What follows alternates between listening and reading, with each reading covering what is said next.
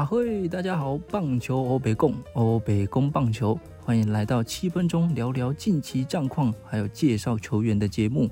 还没按赞、订阅、分享我们的频道，赶快订阅才不会错过哦。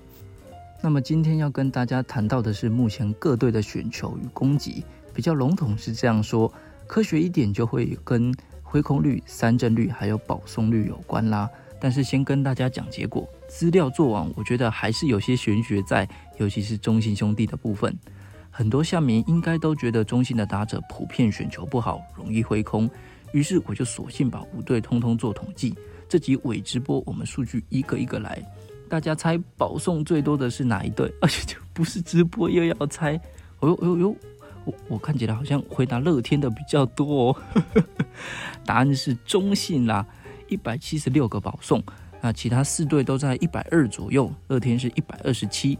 中信的保送率是八点八个百分点。高出其他队两个百分点，从保送率可以间接看出球员的选球能力如何。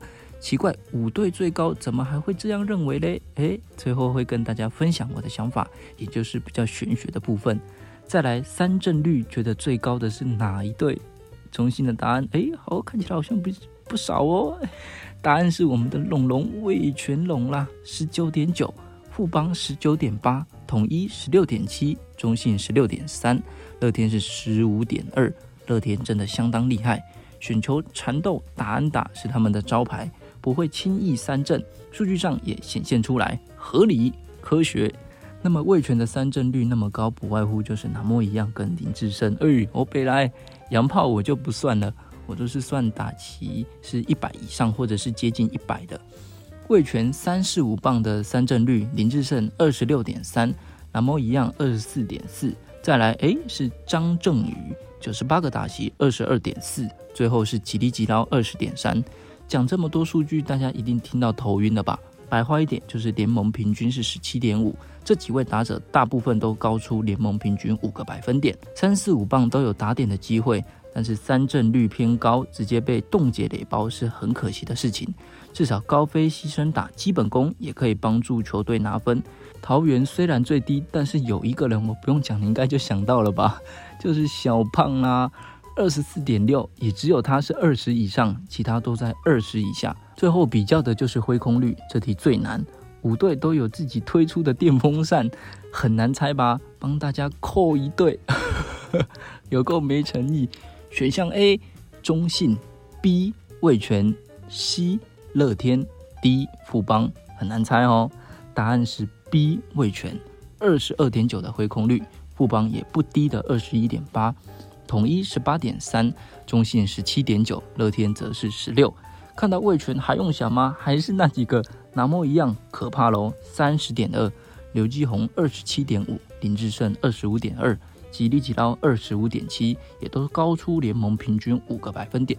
控制好自己的选球，减少被冻结垒包的可能。魏全的中心棒次的破坏力一定会更加惊人，不然挥空过多帮投手的忙，只是把好球数的压力丢回到自己身上。相信这几位的 power 都足够让投手们畏惧，所以把持好本垒板的纪律，对于其他队的投手只会更加的有压力。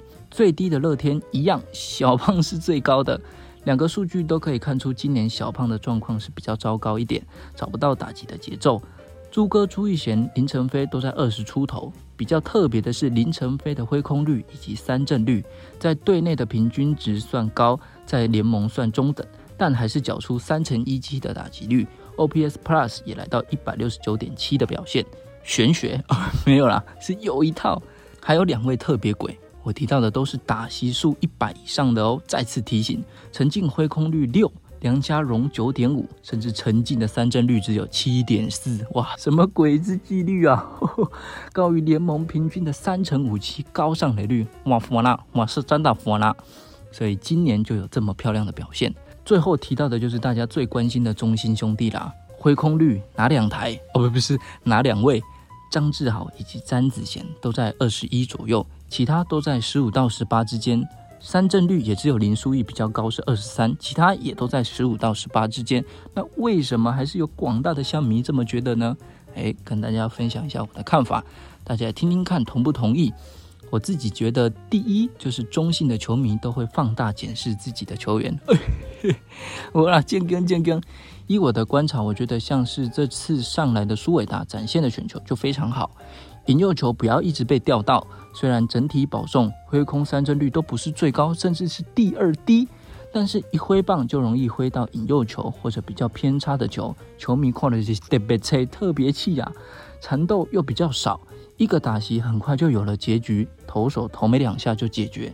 可能第一颗进来好球，第二颗、第三颗好球，或者被吊到，还是打到场内，少了缠斗为难投手，投手就很好解决。所以中性的打击很长，就是让对方投手怎样太好过凶喝鬼啦。不然中性的打者每个都很可怕，投手也很难投，保送也不少，是联盟第一。再加上就是真的。呃，兄弟的球迷都会拿放大镜检视自己的球员。以上就是我的一些观察跟看法，不知道大家同不同意，也可以留言分享你们的想法。七分钟欧北贡，我们就下次见啦，拜拜。